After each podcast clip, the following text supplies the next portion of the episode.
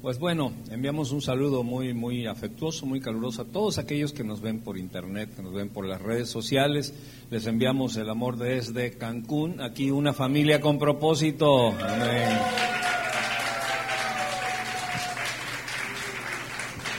Muy bien, pues qué bueno que estamos aquí, qué bueno que es domingo, qué bueno que nos gozamos, qué bueno que somos una familia. La diferencia entre una congregación y una familia es abismal, abismal. ¿Verdad? Una congregación es un lugar donde muchos van, pero a veces ni se conocen, ni saben qué onda, ni qué. Aquí somos una familia. Y conforme vamos creciendo, la familia se va haciendo más grande, más grande, pero seguimos siendo una familia. ¿Con? Muy bien. Entonces somos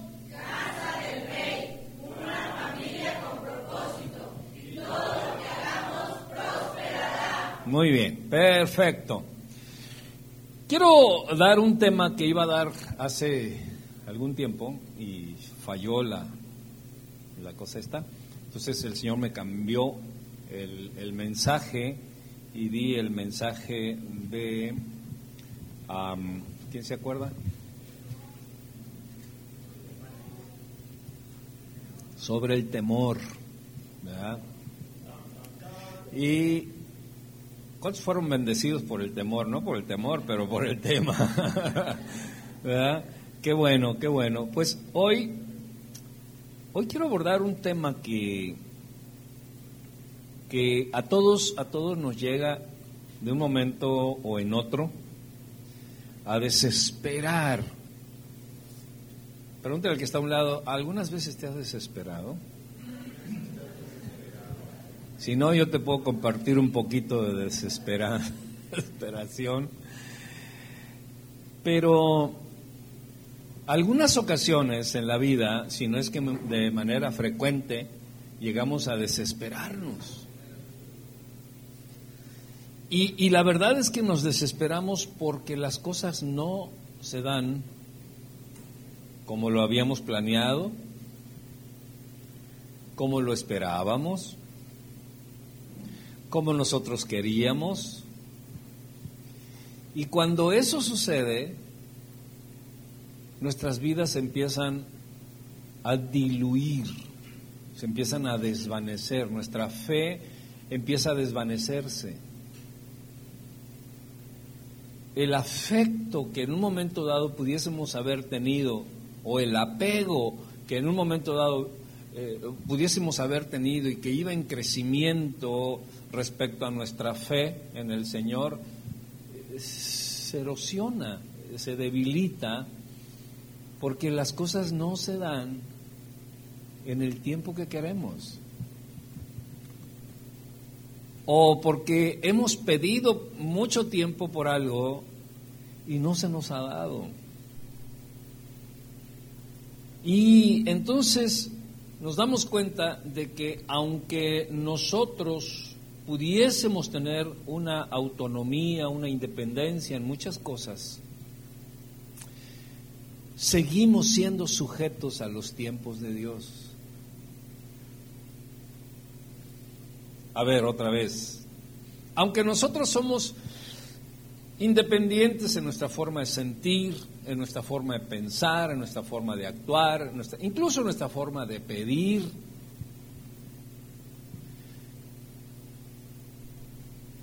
Sin embargo, seguimos siendo 100% dependientes de los tiempos de Dios.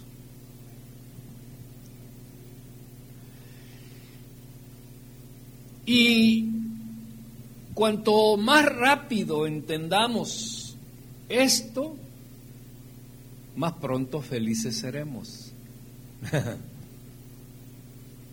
A ver qué dije.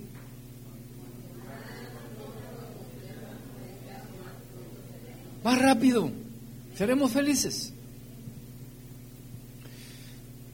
Porque en la vida lo que más sufrimos es eso. Porque no se dan y no se dan y no se dan y no se dan las cosas a las que aspiro, a las que quiero, a las que anhelo, no se dan. Y eso es lo que nos dificulta vivir en plenitud, si le puede bajar un poquito el eco. Eh, y eso es lo que dificulta el vivir en plenitud. Y como decimos en la capacitación de los miércoles, cuando una persona es completamente funcional, es porque todo le funciona. porque todo le funciona.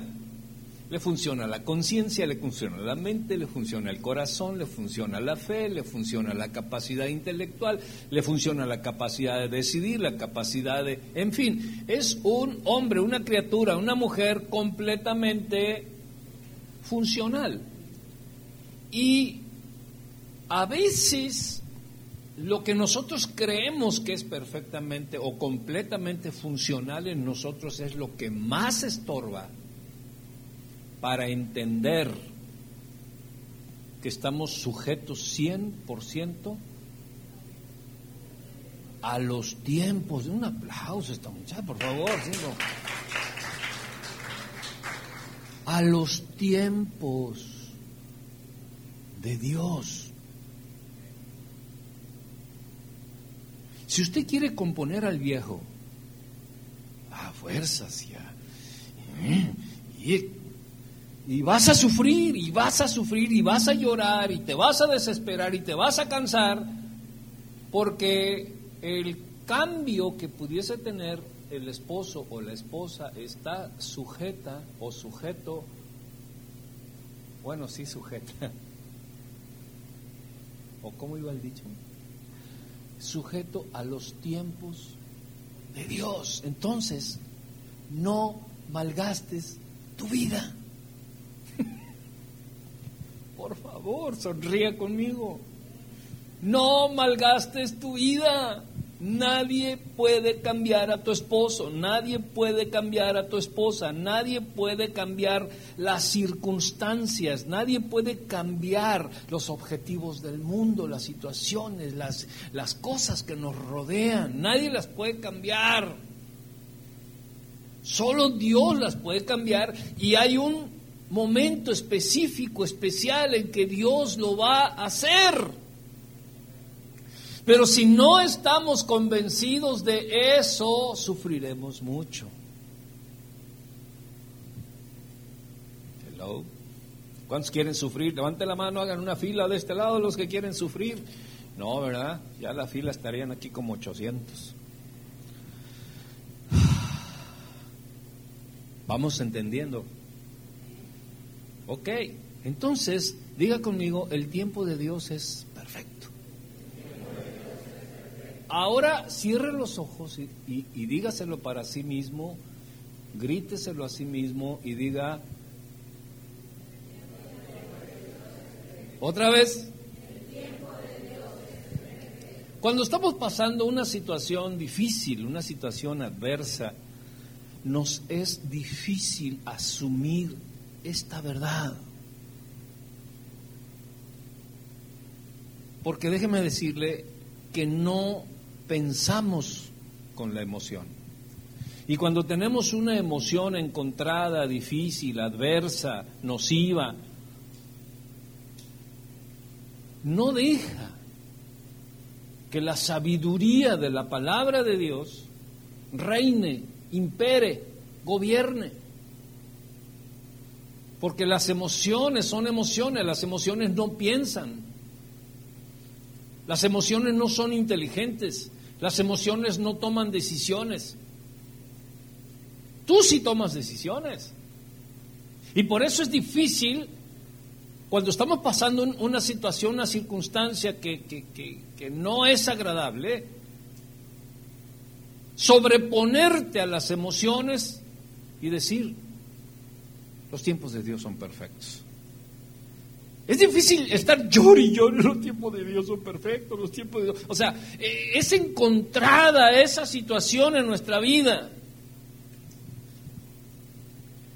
Pero damos gracias a Dios que sí es posible. Entender aún en medio de las situaciones difíciles el consuelo que da el saber y entender a plenitud que los tiempos de Dios son perfectos.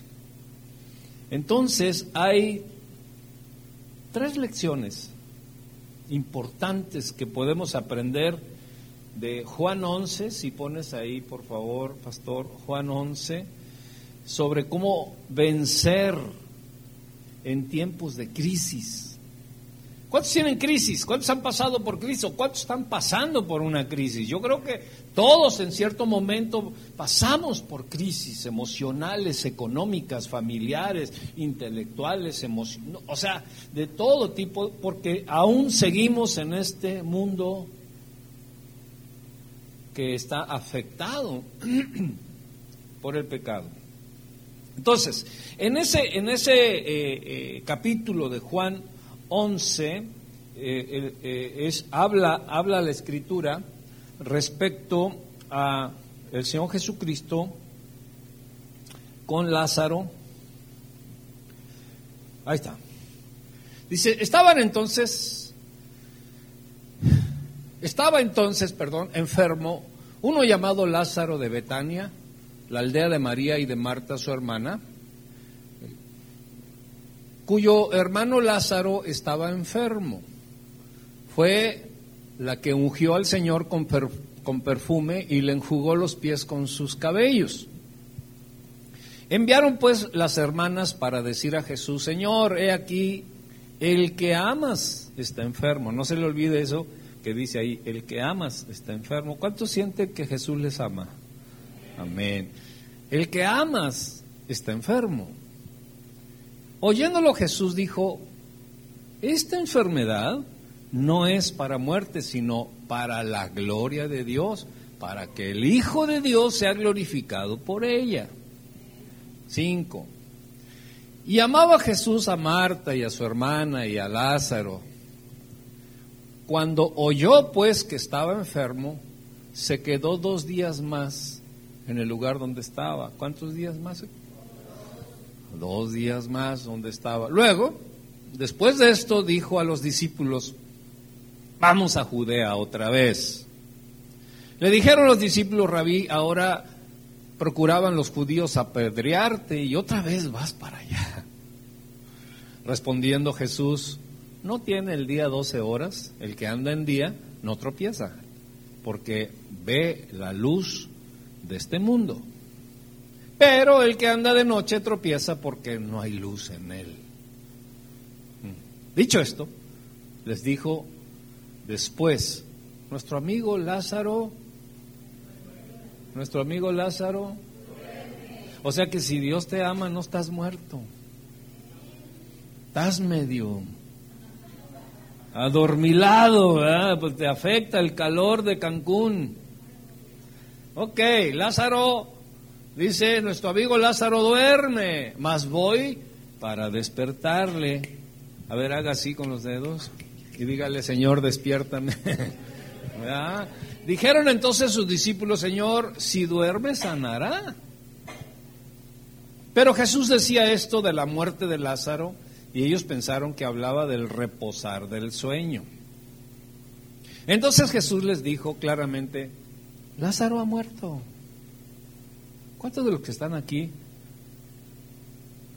se pueden declarar muertos? Mm. Silencio sepulcral. ¿Por qué será? y me alegro por vosotros de no haber estado allí para que creáis más. Vamos a Él, vamos con Él. Dijo entonces Tomás, llamado Dídimo, ya ves que ese era el incrédulo, el que siempre ponía a sus condiscípulos, vamos también nosotros para que muramos con él. O sea, era fanfarroneaba ahí, como que faroleaba, ¿no? El Tomasito. Para que muramos también con él. Vino pues Jesús y halló que hacía ya, ¿cuántos días? Que Lázaro estaba en el sepulcro, no que había muerto, que estaba en el sepulcro. ¿Cuántos días son los días en que velan a los muertos? Por lo menos mínimo uno. Pero en las costumbres judías, yo no le quiero echar más días, pero en las costumbres judías era más tiempo. Pero vamos a ponerle uno. Entonces ya tenía cinco días mínimo que Lázaro había muerto. Yo pregunto, ¿cuántos días llevas? Ay, ay, ay. Muy bien. Vino pues Jesús y halló que ya hacía cuatro días que Lázaro estaba en el sepulcro. El 18 dice, Betania estaba cerca de Jerusalén, como a 15 estadios. Y muchos de los judíos habían venido a Marta y a María para consolarlas por su hermano. Entonces Marta, cuando oyó que Jesús venía, salió a encontrarle, pero María se quedó en casa. Y Marta dijo a Jesús, Señor, si hubieses estado aquí, mi hermano no habría muerto. Mas también sé ahora que todo lo que pidas a Dios, Dios te lo dará. Jesús le dijo, tu hermano resucitará. Dile al que está a un lado, no te preocupes, vas a resucitar. ¿Eh? Tu hermano resucitará. Marta le dijo, yo sé que resucitará en la resurrección, en el día postrero. Esta, esta, eh, yo sé que es como diciendo, vas a sanar. Yo sé que un día el Señor puede, ah, yo sé. Oye, te, este, vas a superar esta situación, esta, yo sé, yo sé que, o sea, va gratis. Le dijo Jesús, yo soy la resurrección. Eso que tú pretendes poner allá en el futuro está aquí. Yo soy la resurrección, yo soy la vida. Y el que cree en mí, aunque esté muerto, vivirá. A ver otra vez, todos leanlo. Le dijo,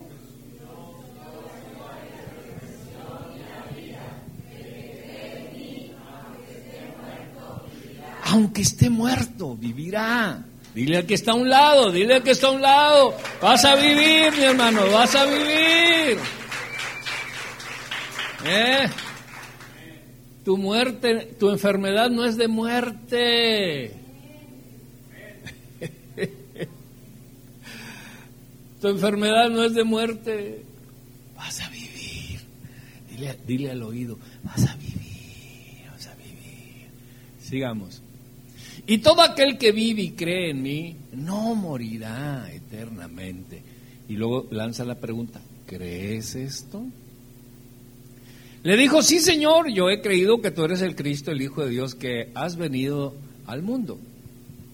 Habiendo dicho esto fue y llamó a María su hermana diciéndole en secreto, el maestro está aquí y te llama. Continuamos.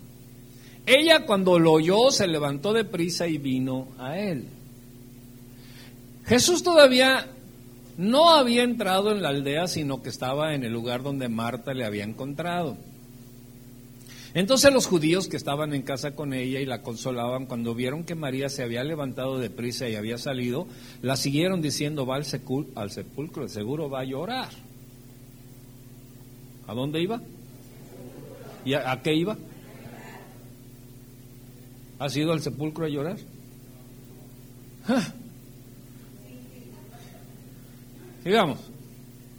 María cuando llegó a donde estaba Jesús al verle, se postró a sus pies diciéndole, Señor, si hubieses estado aquí, no habría muerto mi hermano.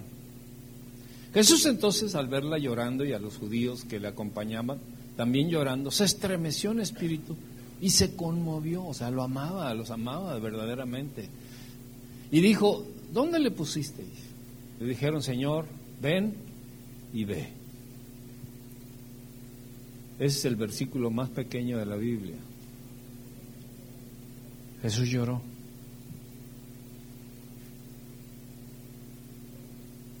Jesús lloró. Sigamos. Dijeron entonces los judíos, mirad cómo le amaba. ¿Sabes cuántas veces ha llorado Jesús por ti? ¿Cuántas veces Jesús ha llorado por mí? Muchas.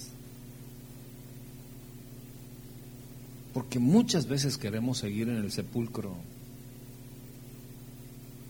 Sigamos. Algunos de ellos dijeron, no podía este, que abrió los ojos a los ciegos, haber hecho también que Lázaro no muriera. Siempre va a haber quien juzgue las cosas como Dios las hace. Y ese siempre podemos nosotros, podemos ser nosotros mismos de juzgar a Dios que no hace las cosas como yo quiero, a la hora que yo quiero, en la forma en que yo la quiero y juzgamos. Y ahí estaban los juzgadores. No podría, no podía este que abrió los ojos al ciego haber hecho también que Lázaro no muriera. Ahí está el juicio del cual hablamos los miércoles. Sigamos. Jesús profundamente conmovido otra vez vino al sepulcro, era una cueva y tenía una piedra puesta encima. Dijo Jesús, quiten la piedra. Marta, la hermana del que había muerto, le dijo, Señor, hiede ya, porque es de cuatro días, o sea, ya lleva cuatro días en el sepulcro. Yo te pregunto, ¿cuántos días llevas?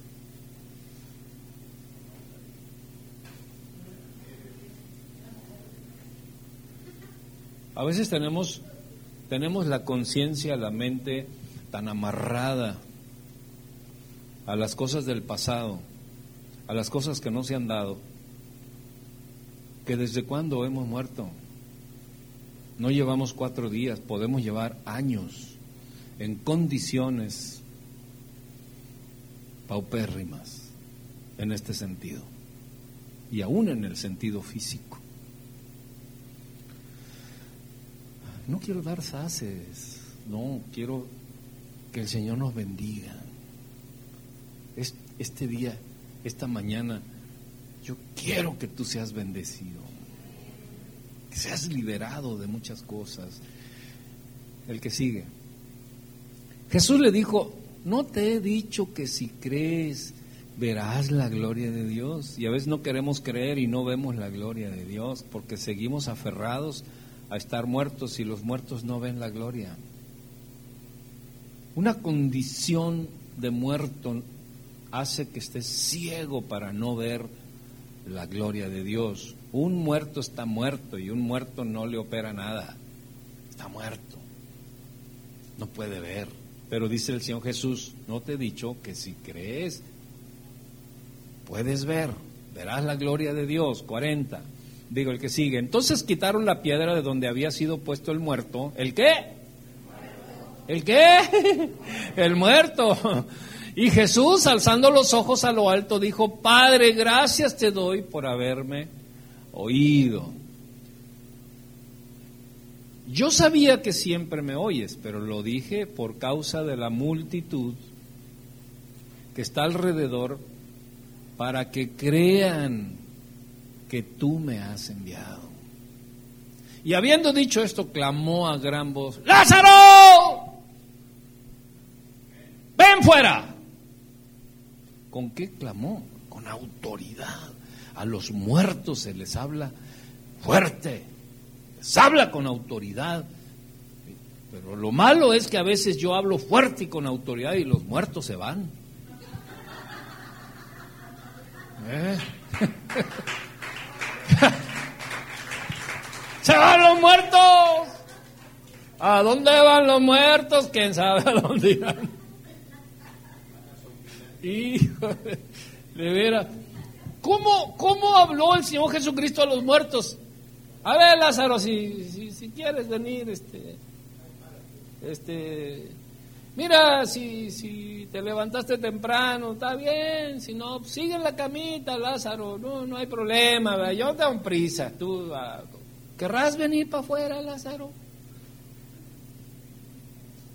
Porque a veces, a veces los pastores, piensa la gente que los pastores tenemos que andarle rogando a las personas. A la antigua, los pastores hasta iban y les cambiaban las casas, les, les, cargaban los colchones y pensaban que eso era el servicio pastoral. Y el pastor estaba sujeto a hablar suavecito a la gente, porque la gente decía, si el pastor habla fuerte, yo me voy y no doy mis diezmos. O sea, era una especie como, como de política este, eh, de esa manipuladora, ¿no? Y tantito hablaban fuerte y uff, la situación era tan difícil. Pero Jesús nos da la muestra. ¿Cómo le habló Jesús a Lázaro? Fuerte, con autoridad, porque Lázaro estaba qué? Estaba muerto. Mira, ¿cómo le hablaba Jesús a María y a Marta? Marta, María, mira, aprende esto y esto, porque estaban vivas. Pero al muerto, ¿cómo le habló? Tú estás muerto, estás vivo. Ah, eh, eh, pues creo que estoy vivo. Sigamos. Y habiendo dicho esto, clamó a gran voz. ¿Cómo clamó? Grítenlo. Oh, no se oyó. ¿Cómo clamó? No, no. Una, dos, tres.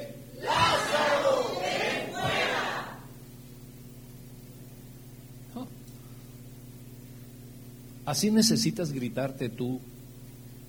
Lázara, ven fuera. ¿Qué estás haciendo muerta? ¿Mm? Lázaro, ¿qué estás haciendo adormilado, dormido, engatusado con el pasado y con todas aquellas cosas que te llevaron a la tumba? Ven fuera. Y fíjate una cosa, el Señor Jesucristo hubiese podido decir, sal, nada más, sal, ya. Pero ¿por qué dijo, ven fuera? No tengo mucho tiempo para explicarlo de, manera etimológica, pero tiene un asunto muy poderoso. Sigamos, 44. Ven fuera. ¿Y el que estaba qué? Otra vez dígalo. El que está, dígalo completo. Y el que estaba muerto salió atadas las manos y los pies con vendas y el rostro envuelto en un sudario. Jesús les dijo, fíjense que aparte de que estaba muerto, estaba amarrado, estaba atado, estaba de todo embalsamado y traía una bola de cosas y untaderas que le habían echado al cuerpo. Un muerto trae muchas cosas untadas.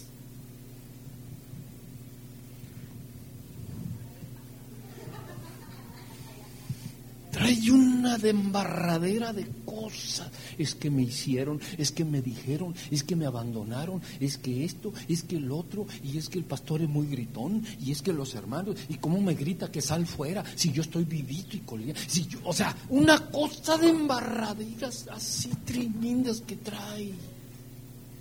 Ahora, ¿para qué era toda esa embarradera?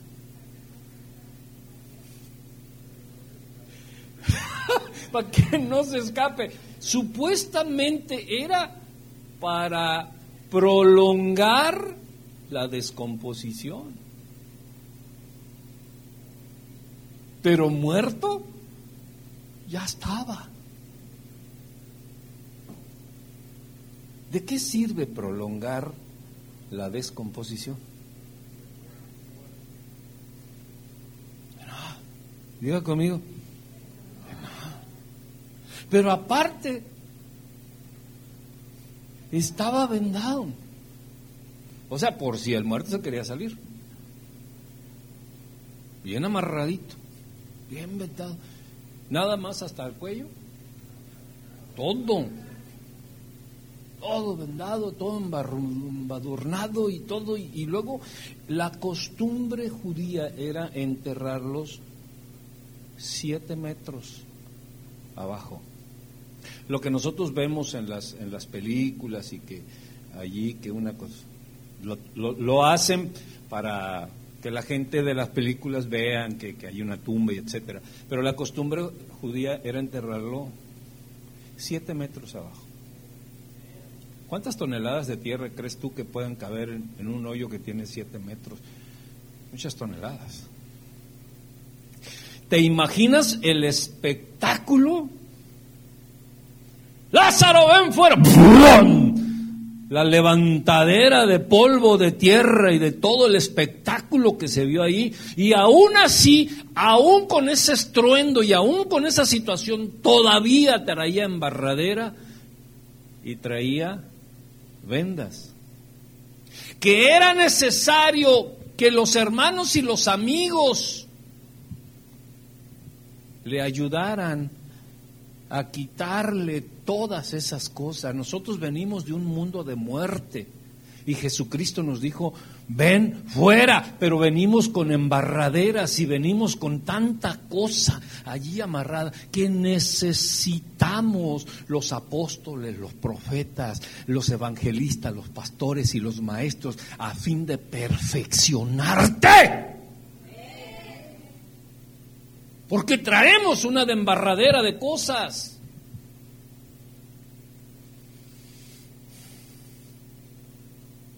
Y suele suceder que apenas el Señor dijo, Lázaro, ven fuera. Y hay gente que ya se siente acá.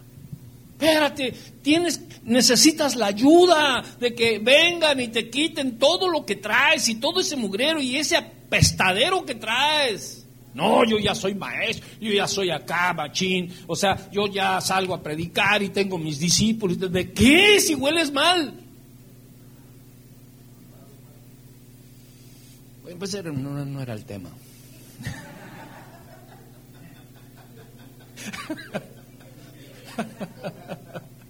Le sigo por ahí.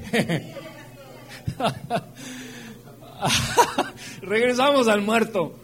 Entonces hay muchos muertos que se sienten muy vivos. Y hay recién nacidos, recién nacidos, que se sienten líderes, se sienten apóstoles, se sienten profetas, se sienten maestros, se sienten de todo, pero todavía se les ven las vendas. Mm. Saluda al que está a un lado, dile, Dios te bendiga, mi hermanito, qué bueno que estás aquí. Dios te guarde, Dios te salve, Dios te... Entonces, sigamos. sigamos al 45. Dice, entonces muchos de los judíos que habían venido para acompañar a María y vieron lo que hizo Jesús, creyeron en él. Denle un aplauso a Jesús, por favor. Aquí, aquí en esto hay muchísimas lecciones que nada más con el puro versículo, mira, ya, ya, ya llevo media hora. Nada más leyéndoles el versículo. Y ni siquiera he empezado el tema. ¿Trajeron lonche?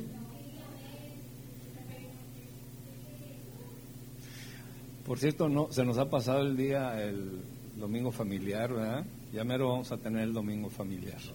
¿La otra semana la podemos tener? No, no, la otra semana no.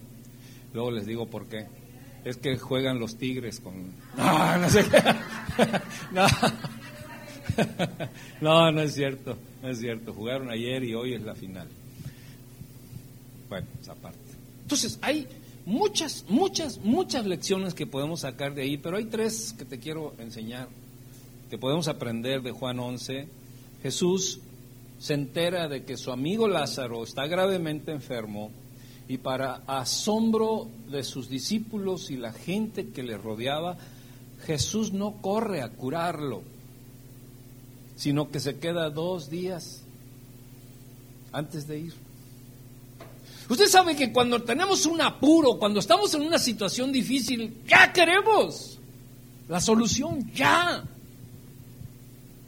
Ya le dije a Jesús, y Jesús, tranquilo. Nosotros queremos que en el momento en que le digan a Jesús, oye Jesús, fíjate que aquel al que amas, al que tanto quieres, al que dices, al que hermano de las muchachas, aquella Marta y María, se, está muy enfermo, se está muriendo y muchos creen, quieren que Jesús suelte todo. Ah, sí, sí, pero, ahí voy, ahí voy, digan que ahí voy. No, Jesús, tranquilo. Haga la cara así. Tranquilo. Se quedó dos días más.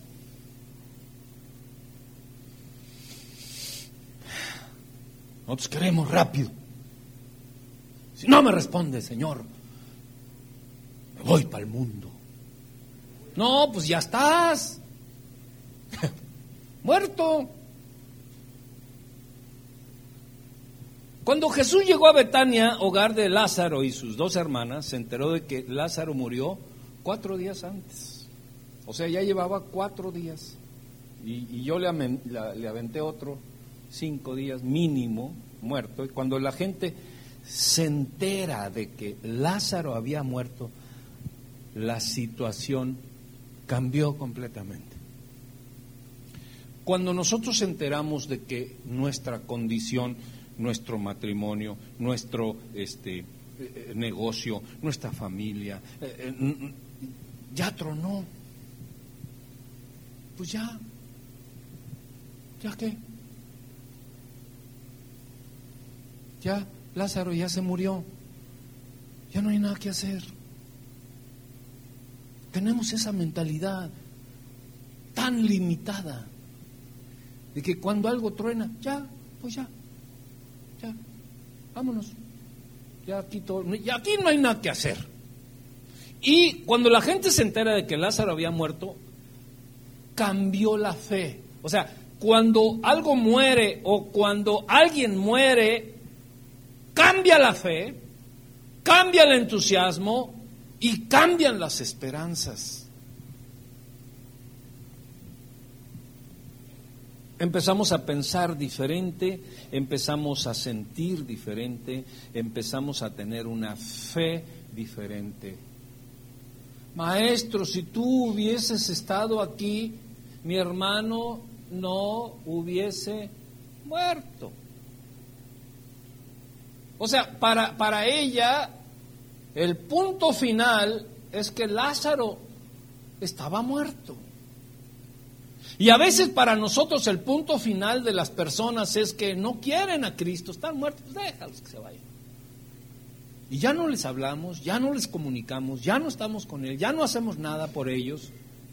Porque decimos, no, ¿qué crees? Me encontré al hermanito fulanito de tal. ¿Y qué crees? Ahora anda echando las cartas. Ahora cree en el tarot, ahora cree en los, en los ovnis. Y luego nosotros nos consolamos diciendo, ah, es que no eran nuestros. Estaban, pero no eran. ¿Por qué? Porque como vemos que, que, ya no están y que en cierta forma están muertos para una oportunidad en Dios, ya no hay nada que hacer. Ya están muertos. ¿Mm? Y la reflexión sobre esta historia nos hará comprender que los tiempos de Dios son perfectos. Repítalo otra vez, los tiempos de Dios son perfectos. Normalmente, normalmente nuestras fuerzas y nuestra fe terminan cuando alguien o algo muere.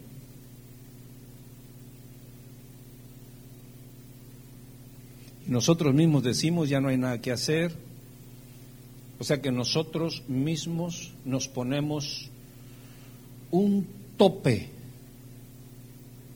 a nuestra credibilidad.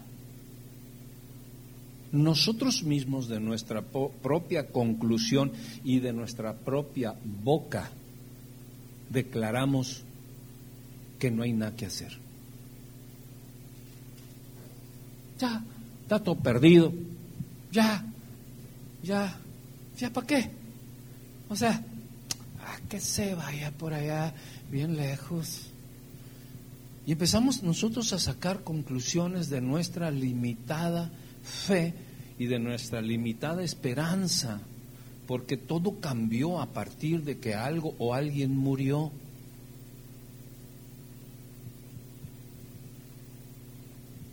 Y nosotros mismos nos ponemos límites con nuestra boca.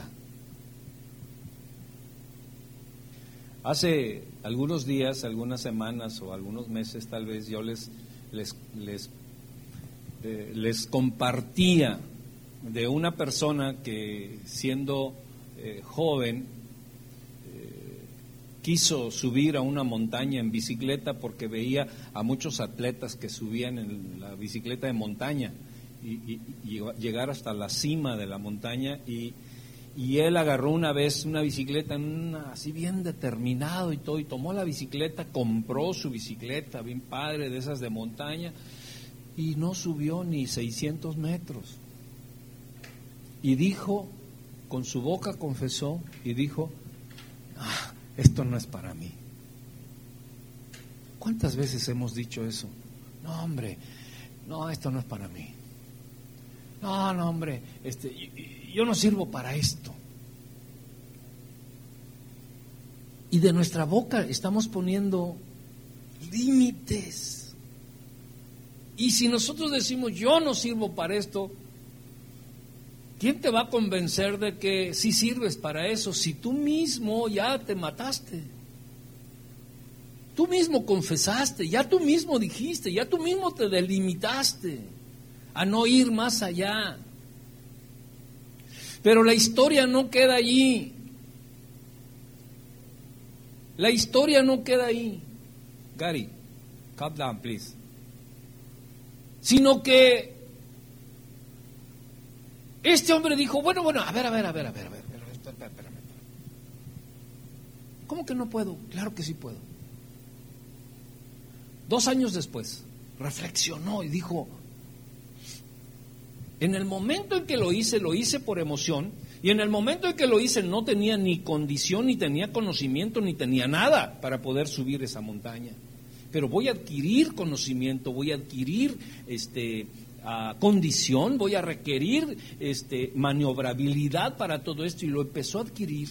Y eh, el primer mes llegó al 20%, el siguiente mes al 50%, el otro mes llegó al 80% y así se fue hasta que llegó a la cumbre y se sintió victorioso porque dijo, todo se puede si puedes creer.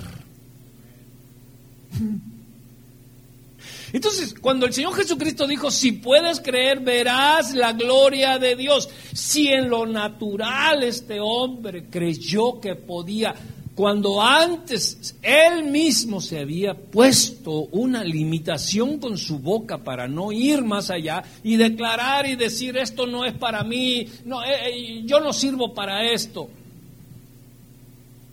Y muchas veces nosotros decimos eso en la vida, yo no sirvo para esto porque ni tengo el cuerpo, ni tengo la belleza, ni tengo esto, ni tengo el otro, ni... Ah, es más, hasta me hacen bullying. Ah, levantaron algunos la voz. Y todas esas cosas hacen que sintamos que la gente está llorando y que hay un duelo porque yo estoy muerto. O como yo estoy muerto vivo, quiero que todos se den cuenta que estoy en duelo y quiero que todos se den cuenta que tienen que tratarme con pincitas porque estoy muerto en mi dolor. ¿No así dicen las canciones?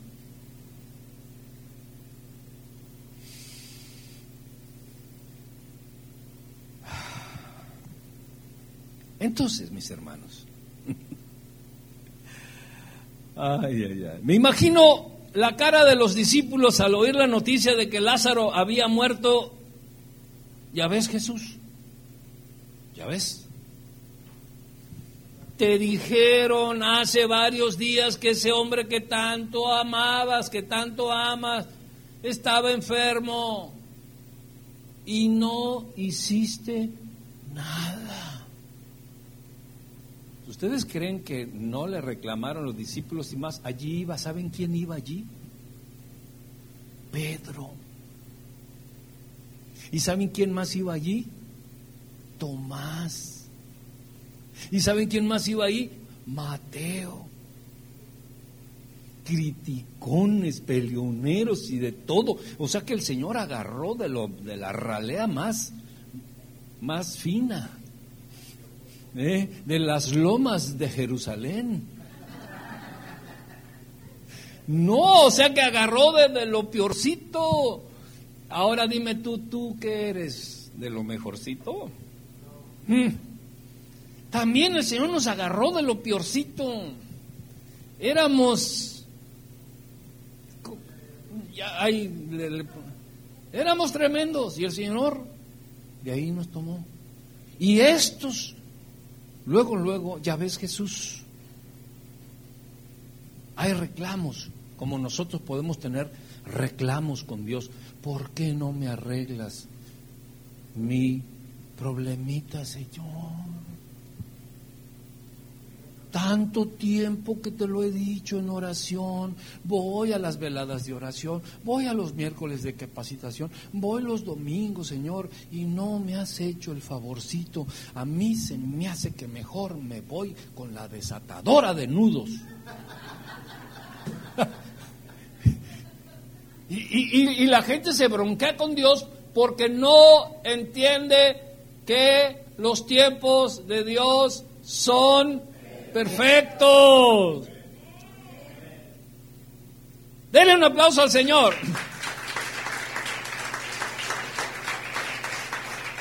Ellos, ellos ya habían visto que Jesucristo sanaba enfermos. Y hasta ahí llegaba su fe. Antes de Jesús, pues nada. Después que conocieron a Jesús, su fe se incrementó hacia la fe de sanar los enfermos. Pero no habían visto que Jesús resucitara un muerto.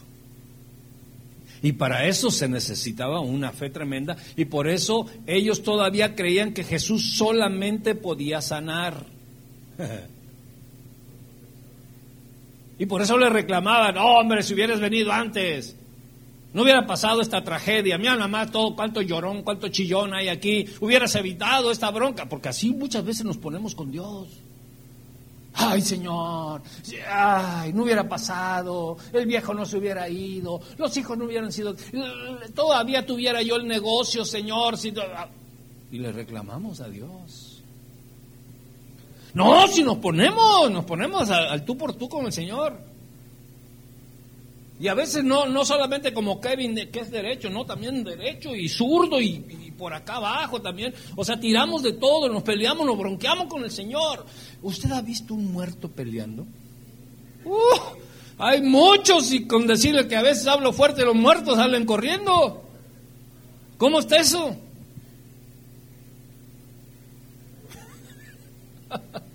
habría que hacer un análisis, ¿no? De dónde sacan fuerza los muertos para correr. Pero bueno, entonces, ellos no habían visto más que el, milagro y la maravilla de la sanidad, pero no habían visto la resurrección. Y a veces tenemos la misma condición, decimos, bueno, ya se acabó todo, aquí ya no hay nada que hacer, vámonos, recojan las cosas y, y vámonos a a ver qué, pasa en la vida. Y luego nos consolamos diciendo, la vida sigue, o sea, la vida sigue, o sea que nosotros este, nos, nos autoconsolamos de nuestra propia muerte.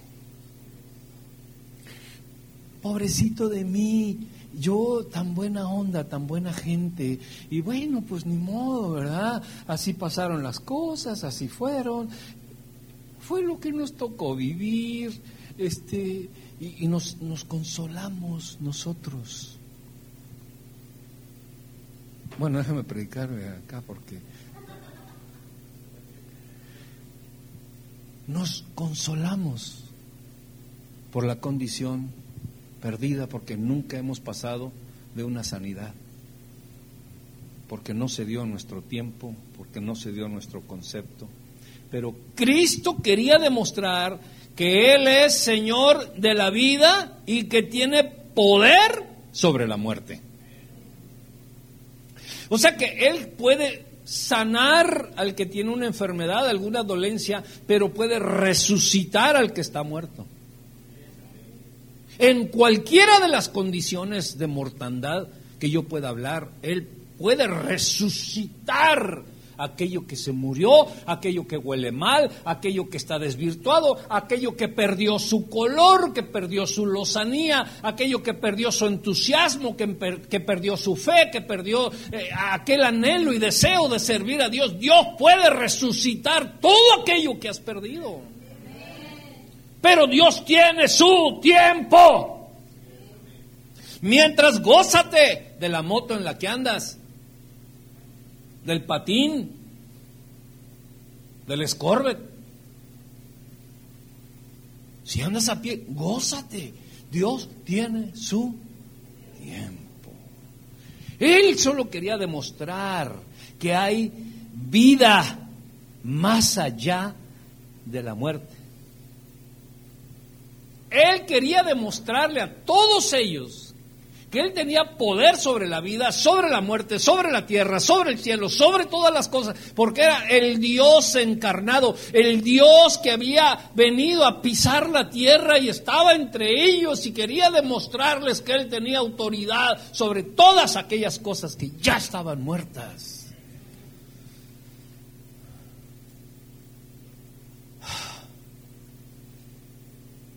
Tres puntitos y todavía no empiezo, Padre Celestial. Tres puntitos. Dios nunca interviene temprano. Segundo, Dios nunca interviene tarde. Y tercero, Dios siempre llega a tiempo. Y usted puede decir, ah, pastor, pues eso ya lo sabemos. Es clase de niños, pues sí, ni temprano ni tarde, ¿no? Chido. Nomás les voy a enseñar un punto, mis hermanos. Uno nada más. Uno. Diga conmigo. Uno. A lo mejor dos. La palabra temprano, mis hermanos, tiene muchas interpretaciones, pero cuando estamos hablando de una situación difícil, queremos que cuanto más temprano sea, mejor. Si tú tienes una cita a las 10 de la mañana, ¿te haría bien si llegas a las 8? ¿Qué estás haciendo aquí? No, tengo una cita. ¿A qué hora la tienes? A las 10. Son las 8 y 5. Sí, pero, pero ¿qué? ¿Así soy yo? Pues sí, pero vas a perder dos horas. Y nosotros queremos que las cosas se den antes. Ahora, mira, una, una cosa. ¿Por qué nuestros ojos y nuestra condición limitada solo ve, oye y siente dolor y angustia.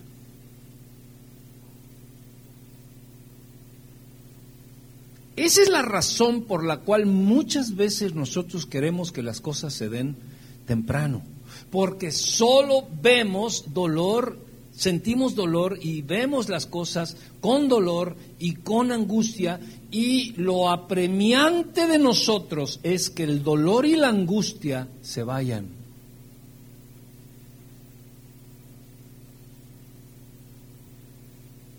¿Dónde te duele? Aquí. ¿Te duele mucho? Del 1 del uno al 10, ¿cuánto te duele? 15. Bueno, pues sabe qué? que no le podemos inyectar para calmarle el dolor porque primero tenemos que hacerle unos estudios. No, no, no, no, no, a mí no me importa qué estudios vayan a hacer. A mí inyecteme porque lo que yo quiero es que se vaya el dolor. Y muchas veces, espiritualmente, familiarmente, eh, ministerialmente, queremos que nos inyecten ya.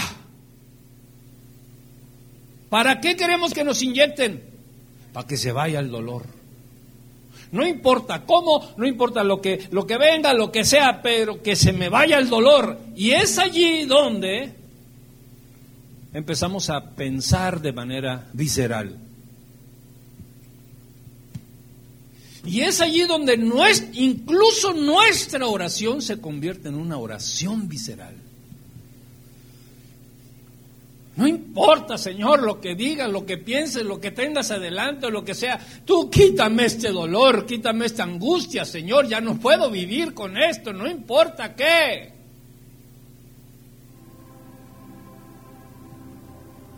No importa si ya me pusieron la musiquita.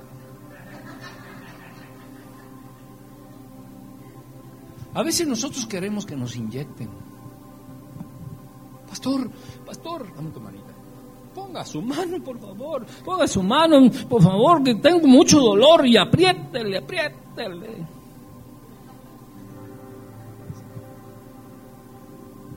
Pero ya no aguanto esta situación, esta condición. Y el pastor te puede decir, espera los tiempos de Dios. No, yo, yo, yo, no, ¿cómo? Usted inyecteme, ore por mí, saque los chamucos, lo que sea, pero ya no quiero esta angustia.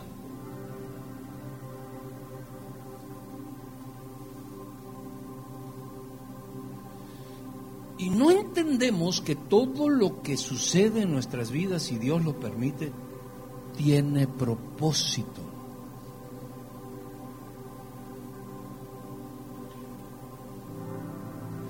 Y los propósitos tienen su recorrido.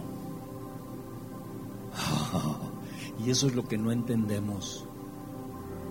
Nosotros queremos que el propósito de Dios se cumpla ya. Pero los propósitos de Dios tienen un recorrido. Dígalo usted. Y déjame decirte que en ese recorrido hay mucho dolor, y hay angustia, y hay soledad, y hay incomprensión, y hay bullying, y hay de muchas cosas. Hay discriminación, mucho en ese recorrido del propósito de Dios hay. ¿Por qué? Porque venimos de la muerte. ¿De dónde vienes tú? ¿Del cielo? ¿De Venus? Vienes de la muerte, igual que yo. Igual que yo.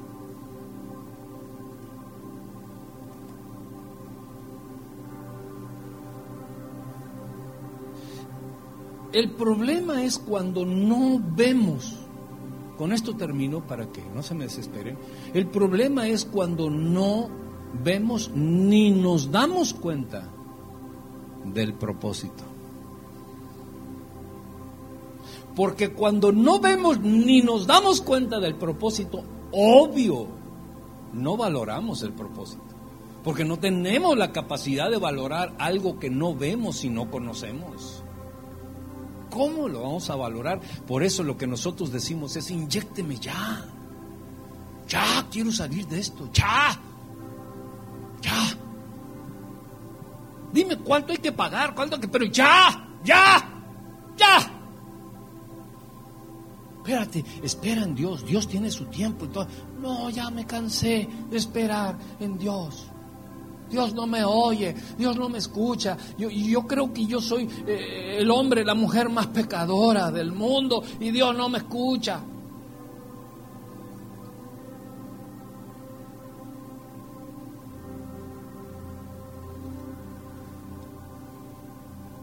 Y sentimos que desfallecemos y que no tiene sentido esperar.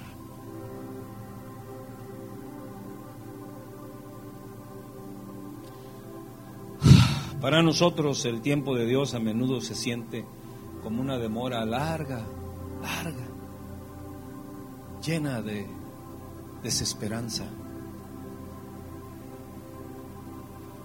Pero el tiempo de Dios es perfecto.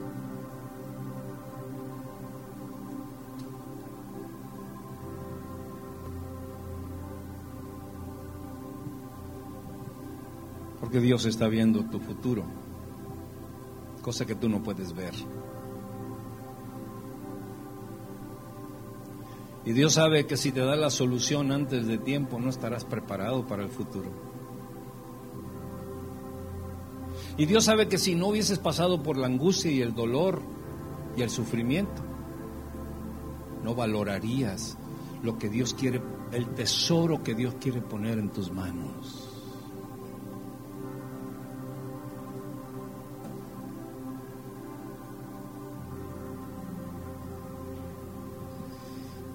Y a veces, mis hermanos, fíjense,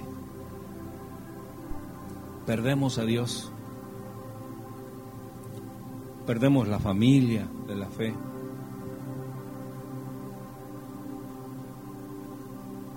Perdemos al pastor, a los pastores, a los líderes, a los servidores. Perdemos la oportunidad de escuchar el consuelo de Dios porque seguimos aferrados a la muerte. O queremos seguir pareciéndonos a tener lo más parecido a la muerte. No queremos que nadie toque nuestros vendajes. Que nadie nos limpie del embarradero que traemos. No queremos. Así déjame. Así estoy bien. Tranquilo. No te metas. No vayas más allá. No vayamos allá. No me toques mis vendas. Pero es que ya huelen mal esas vendas. Por lo menos déjame ponerte vendas nuevas. ¡No!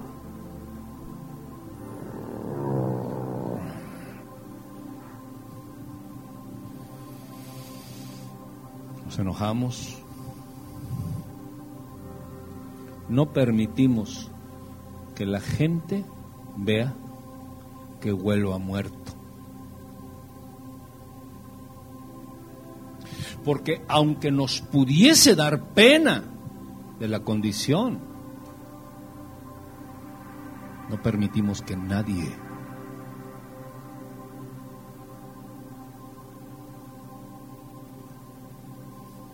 me quite la embarradera que traigo. Y cuando no tomamos una decisión sabia, una decisión prudente en el espíritu, nos vamos enojados.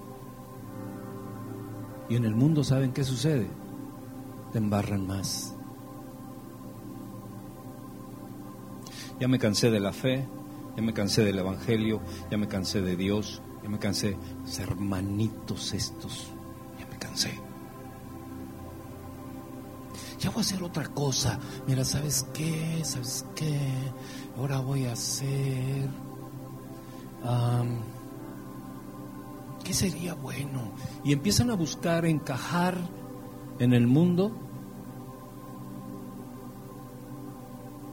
para tratar de olvidar o de aminorar el mal olor espiritual que pudiésemos traer. Sin darnos cuenta que allá nos van a embarrar más. Y nos van a dar otras cuantas vueltas para que parezcamos más a la tumba que a la vida. Cristo viene pronto, como para que andemos perdiendo el tiempo en la tumba embarrados o con vendas, como dijo la hermana de Lázaro, que ya hieden, que ya hiede, Señor. Ponte de pie.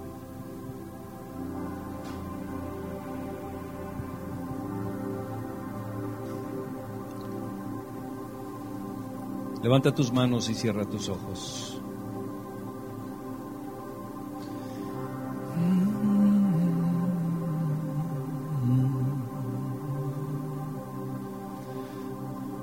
Paseate entre nosotros, Espíritu Santo.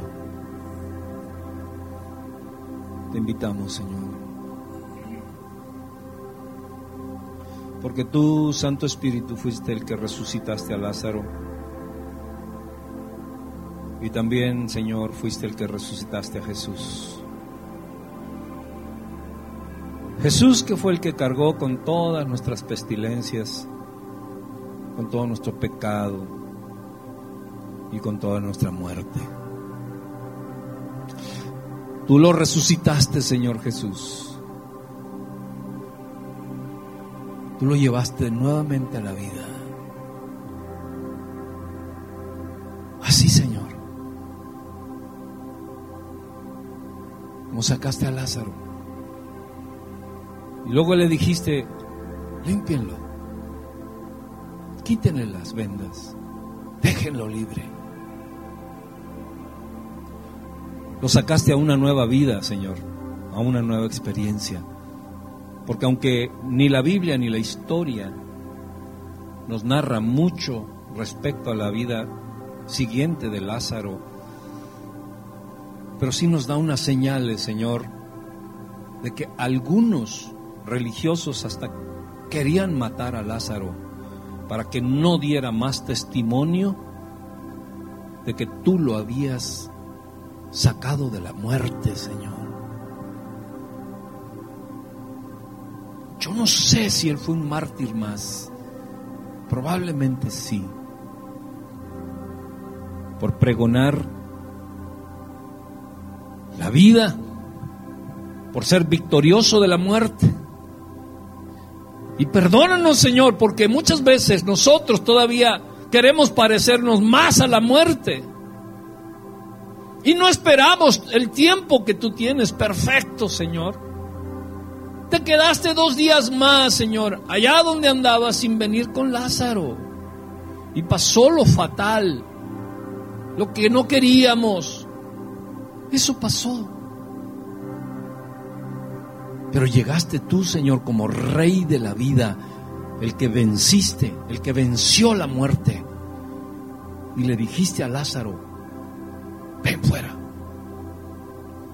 Así esta mañana yo quiero levantar mis manos, Señor, para que me saques de cualquier circunstancia de muerte, de angustia, de dolor,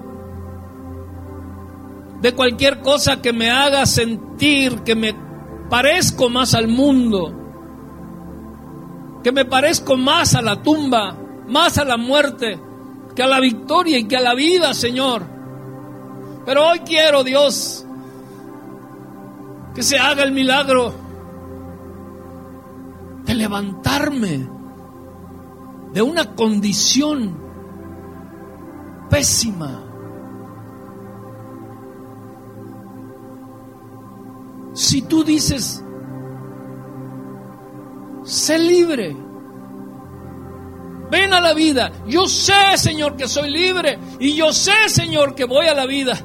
Y ya no me importa, Dios, si, si, sufro, si lloro. Yo sé que tienes tú un tiempo exacto, preciso para darme la victoria completa. Pero quiero caminar por fe durante todo este tiempo dándote gracias, Señor, porque me aseguras la victoria. Porque me aseguras, Señor, sacarme de condiciones difíciles para darme la vida, Señor. Dile, Señor Jesús, tú levantaste a Lázaro. Y yo me pongo, Señor, en el lugar de Lázaro esta mañana. Dígaselo. En esta mañana yo me pongo en el lugar de Lázaro.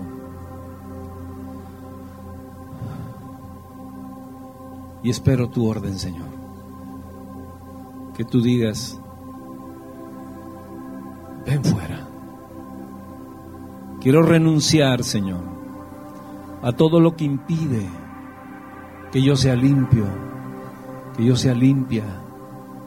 Quiero, Señor, sentirme bien delante de ti, delante de la multitud de testigos que son millones y millones de ángeles y delante de cualquiera yo soy libre. Yo soy libre, Señor. Sáname por completo. Levántame de condiciones malolientes, de situaciones añejas, Señor, que no he podido superar. Ahora, Dios, pongo delante de ti mi corazón y pongo mi vida. La vida de mi familia de mis hermanos, de mis hijos, de mis padres y de esta congregación, de esta familia gloriosa a la cual pertenezco. Ayúdame a tener vida, porque solo los que tienen vida son los que sirven. Quiero servirte, Señor, en espíritu y en verdad. Así como le dijo Jesús, a la mujer samaritana, llegará el día. Ni en Samaria ni en Jerusalén. Sino la adoración al Padre será en espíritu y en verdad. Y es lo que anhelamos, Señor, amarte en espíritu y en verdad. Gracias, Señor Jesús, por lo bueno que eres, por lo bueno que has sido y por lo bueno que nos mostrará, Señor, en el futuro. Gracias, Señor, en Cristo Jesús. Abre tus puertas, porque tu amanecer llegó, tú solo brilla, tu luz nunca se apagará. Soy tu salvador, soy tu redentor, quien te da seguridad, eres fuerte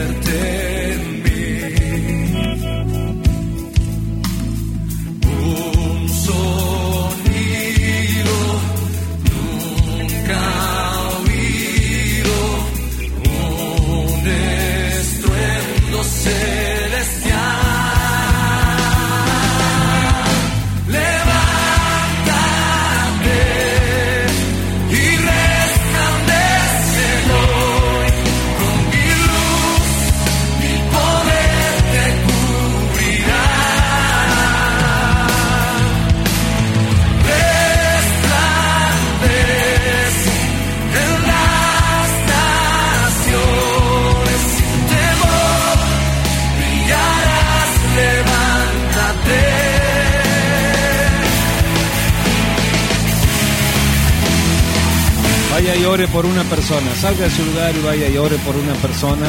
Continuamos con ese canto. Vaya y ore por una persona y dígale, Señor, revive a esta persona que yo amo, que yo quiero, que yo estimo, que yo aprecio. Es orar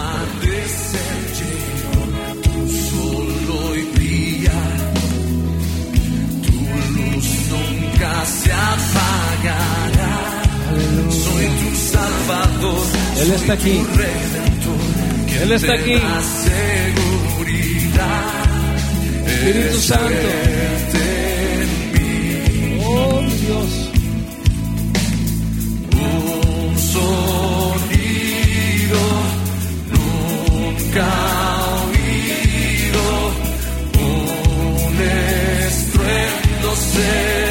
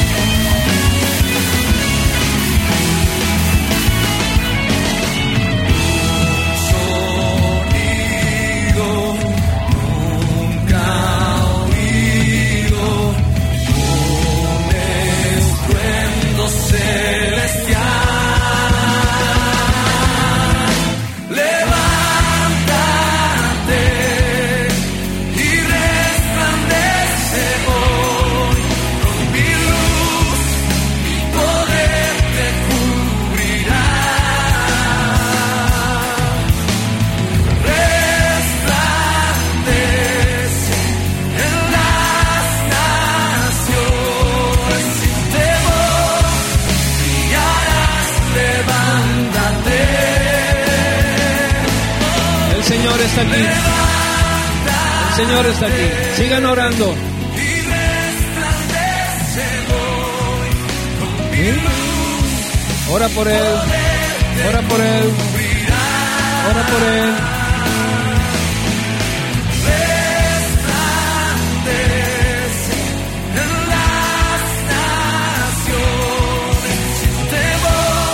En nombre de Jesús enviamos bendición.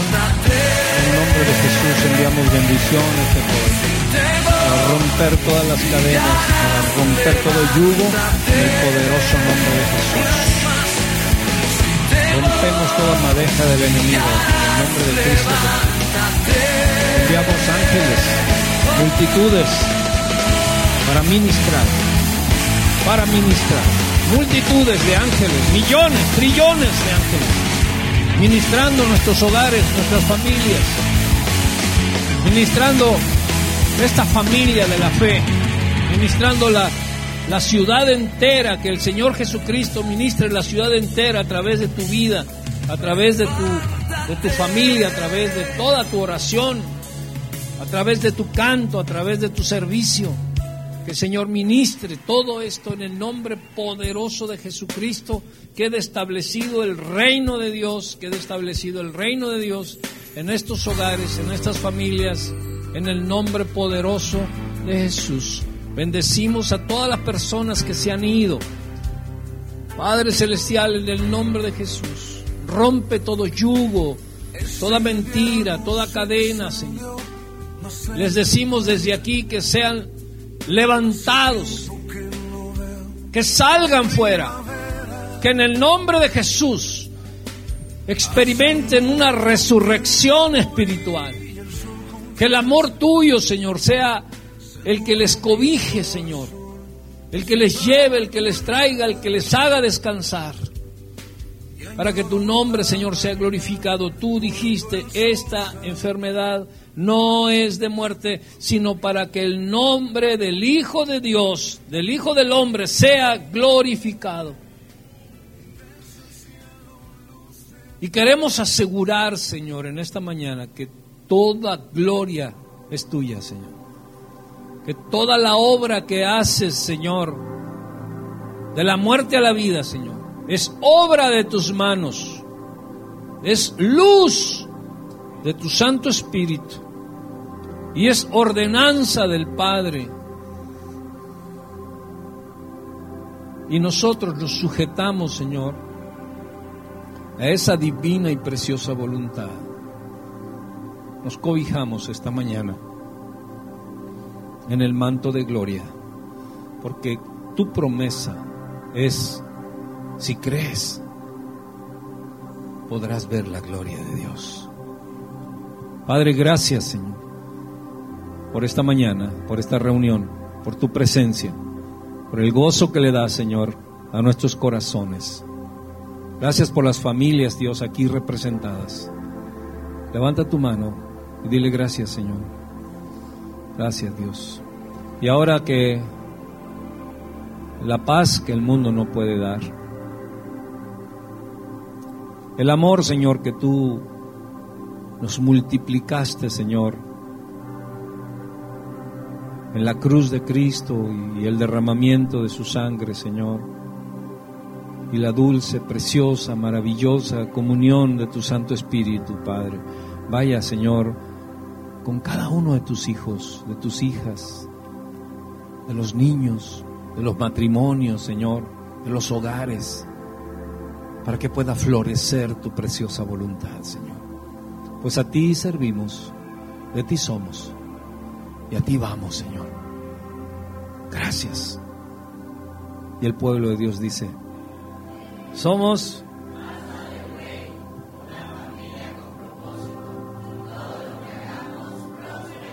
Dios me los bendiga. Dense un abrazo. Salúdense.